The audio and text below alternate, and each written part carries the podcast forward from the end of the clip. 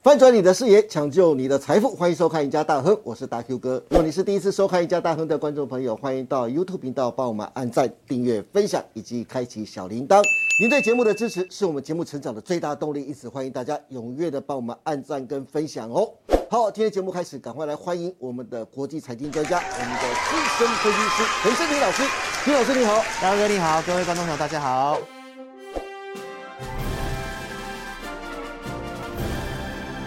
哎，是金老师。是，最近啊，有两个我个人认为啊，嗯，非常重要的新闻啊。好，其实志毅老师在礼拜六的直播里面，其实也有跟大家提到，是一个是全球 EUV 极紫外光设备大厂艾斯摩尔启动有史以来在台最大的投资案，投资金额预计超过七十七亿台币，计划落脚在新北市的林口区啊。此外，全球第三大 DRAM 厂美光不受全球半导体去台化的影响，宣布旗下最先进的伊贝塔制成的 DRAM 明年将导入台湾生产，是全台最强的 DRAM 制造技术。这两个投资案重要的地方在于，让先前流传的全球半导体去台化变成笑话之外，更凸显台湾成为全球半导体的重镇、不可或缺与不可取代的地位。金老师，我知道其实你在科技产业也有很深的研究啊。是我特别想问的是啊，艾斯摩尔的 EUV 极紫外光到底有多先进？它特别是在什么地方？我相信很多观众朋友也不知道，为什么 EUV 能让艾斯摩尔成为台积电领先全球半导体背后的军火商，甚至让全球的投资基金，包括像巴菲特、索罗斯，在今年的第三季疯狂的买进台积电 ADR 超过六千万股呢？到底这背后的原因是什么？是。好，我们快速跟大家介绍一下，艾斯摩尔就是因为有这个 EUV 的极紫外光的这个机器的技术，让整个摩尔定律呢又再度的延伸十年。对台积电就是在这个七纳米的时候，透过这个机器超越了三星，是而且呢，包括这个英特尔的部分也是透过这个五纳米的制程。哦，达到这个全球一个领先。那大 Q 哥，你知道吗？嗯，这个 EUV 一台造价要四十亿台币，四十亿四十亿一台而已哦，一台，一台而已，四十亿台币，没错哦。所以其实这个不仅它很贵，哦是那也是因为现在整个先进制程的一个趋势，大家熟悉的像 AI、五 G 晶片、自驾车，现在也传出这个特斯拉要把先进的这个自驾车车用晶的片嗯的晶片哈、对也是要交给台积电代工。是然后包括大家熟悉的像高速运算的部嗯分哈、所以这个就是必须要透过这个机器哈、才能够完成的。所以台积电今天能够有这样的世界领先的地位哈、当然就是有这个背后的军火商，就是艾斯摩尔哈、支持的这个台积电。哇而且我们原来是来这跟样啊大家介绍一下，是一样是 EUV，对为什么这个台积电可以把三星甩在背后？是其实我们来看一下这个嗯光学这个 EUV 啊，就是一个非常辛苦的一件事情。嗯因为台积电是愿意投入人力去学习这个 EUV，大家可能认为说可能就是一个机器来，对啊，很简单操作，不是这样子哦吗其实不是的。哦，好，那台积电之所以会有现在这个领先的地位呢，是嗯哦其实有一个关键时间点，就是在二零一零年的时候。哦因为当时呢，这个 EUV 的这个机器其实它已经出来了。是但是呢，其实整个全球半导体的厂商，不管是三星还是英特尔，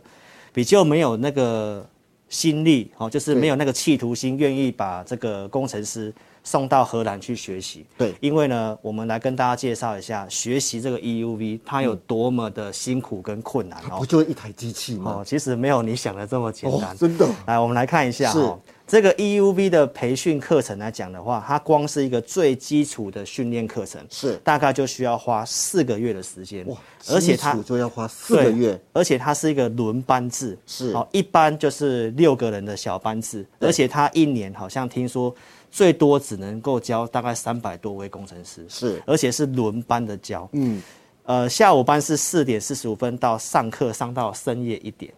哇就是深也夜是一点也是等于跟一般的这个轮班十二小时差不多了，是嗯这只是单纯上课而已哦，所以这是轮班制的去做这样的一个学习，所以基础课程到整个工程师学习 EUV 的这个操作哦，这个整个完成的话，大概需要花快两年的时间哇，所以你去想想看，有哪一家公司会愿意把工程师就是只是送去上课而已，对然后还要愿意花两年的时间去投资这个东西，对，所以你光从这个小细节你就知道，台积电在二零一零年当时做了这个决定，就是他愿意让更多的工程师去学习这个机器。嗯，那你看到三星跟英特尔没有没有送人家去嘛？是所以如果你知道这些东西之后，你就会清楚知道新闻告诉你说什么东西要超车啊，或者是是什么，其实根本就没有那么简单。真的。那如果要做这个超车动作，很重要是你要投资买这个 EUV 设备嘛？对一台要四十亿，是，然后学习又要花很大的人力的成本跟时间。对，那这后面一定是需要有客户的订单支持的。嗯，那大家也非常清楚，现在整个台积电，呃，先进制程的订单几乎已经市占是超过七成的，不管是苹果啊、高通啊，包括辉达现在最新的、呃传出特斯拉也要把这个哦车用对晶片订单也给是台积电嘛。那有这些客户的支持，它是不是资金越来越雄厚、越来越壮大？它可以去买设备，然后把工程师再去做这个更多的学习。哦好，所以明白跟大家讲哦，三星跟英特尔要在先进制程超车台积电，几乎几率是微乎其微啦。是那如果你了解这些之后，你就会知道整个全球的股灾到第三季的时候，为什么会有这么多的基金哦愿意去买这个台积电？嗯，包括在对上礼拜传出来，就是巴菲特去买了台积电嘛。对而且他这次买的金额是四十一亿美金。对，那大 Q 哥，你知道吗？嗯，巴菲特第一次买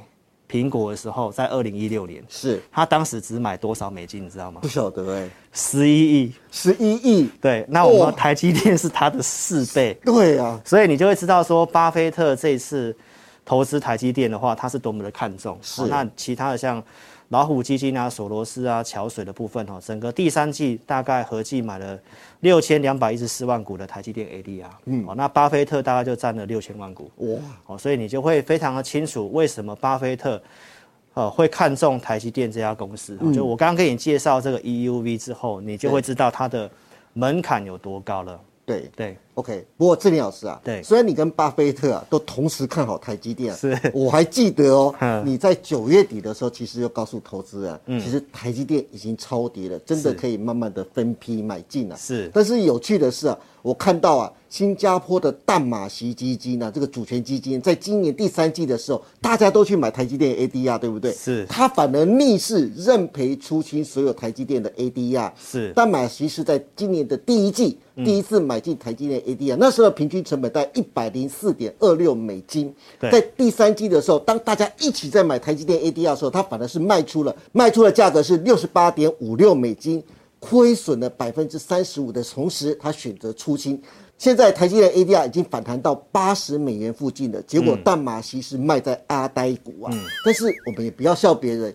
因为巴菲特的加持啊，让台积电的股价进逼了五百元的关卡。是但是台股的小股东却纷纷的卖出台积电。根据集宝的统计，截至十一月十八号，台积电的股东总人数哦，嗯滑落到一百四十五点四万人，比十一月十一号一个礼拜的时间减少了三点二万人，连续两周的下滑。零股的股东人数跌破了九十万的关卡，持股一张到五张的股东减少了一点四万。对可是很特别的，持股一千张以上的大股东或者大户啊，却逆势增加了十一人，来到了一千四百八十八人。基老师，你看，这就是没看你直播节目的散户的宿命啊！对台积电越涨反而越怕。但是啊，我想帮投资人问的是啊，谢颖老师，你又怎么去看台积电的后市呢？台积电能否挑战年限五百元以上的价位呢？嗯，基本上我认为一定会挑战过，哦，时间的问题而已。是，因为其实现在你可以看到那个淡马锡哦，基本上它就是个大型的韭菜，因为它就是追高嘛，然后又杀低嘛。对，我就已经跟大家分析了，今年可以赚三十八块钱，股价跌到三百八。你北比怎你怎么会在十倍那个地方去去要去砍它呢？这是很奇怪的事情嘛。但是台积电它已经告诉你，整个库存的调整就是到上半年，对很多的这个它的下面的供应链或者是笔电相关的产业都是传出来，大概陆续像最近板卡都已经讲到库存调的差不多了。对真的嗯记忆体透过减产之后，好像也是提前了，是所以这些关键零组件大概已经有出现嗯这个现象的时候，那股价第一个也跌很深了。哦，尤其在巴菲特加持之后，我们发现到就是现在整个全球的投资买盘哦，有开始越来越关注嗯对台台积积电嗯电哦，尤其在 ADR 的部分，大家可以去看一下哦哈，都是比美股逆势还要抗跌的。哦所以我们从技术面来看一下这个股票哈。最近大家可以看得到，就是它涨的这一段，那前面去布局买了融资散户的部分，哦对原则上就是放弃了。是上来有解套就卖了哦，所以你看到它直接过了季线，然后稍微停顿一天，又过了半年线，那现在就在半年线上面做震荡。那年线在五百三这附近哦，那如同我们在先前五百二十五那个地方就告诉大家，缺口那里会震荡一下，对然后回撤下来。那我认为四百七十五，我认为是支撑。大家去算这个巴菲特的成本，好像众说纷纭啊。对有人说大概在四百三十一，对然后有人也大概是预期，大概也四是百在六、四百八、对五对百对零五的都有，对，所以它应该就是这个地方的部分，就一个是它的 range 这样哎、子，就是一个成本区了。对所以我认为就是说，它现在的一个成交量来看的话，你也可以看得到，它这一波是上涨有量，对整理是量缩，是哦，所以我认为在这里接呃一段时间，它可能做个强势整理之后，那还有机会再往上攻五百块哦，甚嗯是至攻这个年限的部分。对。那另外的就是关于秦老师，对既然全球的投资基金呢，包括巴菲特都在买进台积电，看好台积电，嗯你又认为台积电的股价还有机会挑战高点，那想必台积电的供应链跟概念股也能跟着吃香喝辣喽，对不对？嗯对但问题是，台积电的供应链跟概念股好多啊，是问题是谁最有机会冲出去布局哪一档是最有赚头的呢？嗯那制作单位特别列出了七档，嗯，面貌姣好、身材婀娜多姿的台积电概念股， 是是不晓得你会选择哪三档呢？哦，七仙女就对 了。那这个设备股的话呢，制作单位也很用心呐、大家是知道吗？上礼拜呃，这个行政院通过了台版的晶片法案。对那这里面大概有一个很重要的项目，就是在先进制程设备的部分。对所以台积电供应链这么多，大家还是要锁定在跟先进制程有有关系关系的，哦对，尤其在先进制程的设备，它的这个折抵的部分好像是无上限的嗯哈、所以我们可以看到这边制作单位所整理的这七档啊，汉唐、亚翔、金材、金鼎、创意、嘉登跟凡轩哦。对那这里面我就是挑几个现行强，然后嗯跟这个整个。呃，先进制程部分有关系的一个是嗯部分来跟大家讲，那数字面其实都不错，那有些股票的一个评价面其实也都真的算蛮偏低的。真的第一个，我们先看这个汉唐的部分哦。那之前公司因为有这个经营权的事情，所以它也是沉迷低迷了一段时间。那最近这边上来之后呢，我们可以看到它其实就是已经经过一个打底，而且它现在已经站回去所有均线之上，哦，是嗯连年线都站上去了。那目前稍微在这个地方量缩做整理，那整个获利数字我们看过哈，哦其实它也算是蛮低估的。对它是做这个无尘工作室。好、相关的一个工程的部分哦，所以这个部分的话，你可以去关注这个股票。嗯，那获利数字我们刚刚也带过了，就还不错这样子。好，那第二档就是这个嘉登哦，嘉登的话呢，它是也是在这个 EUV 光照盒的一个先进制程的部分。对好，那它的整个企业的获利数字来讲的话，前三季它其实已经赚赢去年全年。那技术面而言，它是因为在呃十月的股灾，它也有经过这个补跌哦，但是这个也是在先进制程的部分哦。那最近在量缩整理，大家也可以特别关注一下哈、哦这个现行架构也是、哦、比较强势的。嗯，那第三档是这个亚翔哦，亚翔它是比较低单价的哦，也是做这个跟汉唐差不多。这个无尘工作室相关设备的，那大家不妨可以看一下这个亚翔的获利数字哈。嗯，目前来讲的话呢，我们来看一下这个画面，就是最近这四季累计起来的一个获利数字，大概是赚三十八点一，而且它已经是突破了好几年的新高，对嗯哦，好几年的新高。是那它现在赚这个数字，但是大家可以看一下，它股价也只有三十二块钱，是这个也是很严重，算是蛮偏低的。那现行架构，其实我们也看到，它也是站回去哦嗯所有均线之上，哈，在最近这附近出量之后量缩整理，所以这些台积电概念股，我们就挑这三档哈，就是数字不错的，然后跟先进制程有关系的。是嗯那技术面架构我也帮大家看过，我觉得比较有机会的，来跟投资朋友做这样的分享。是对，这三档面貌姣好、身材婀娜多姿的这个台积电概念股也给大家参考了，好不好对？，齐选你选三只， 你选你选三个， 对，三个就好，不要太多，好不好？吃不哦消。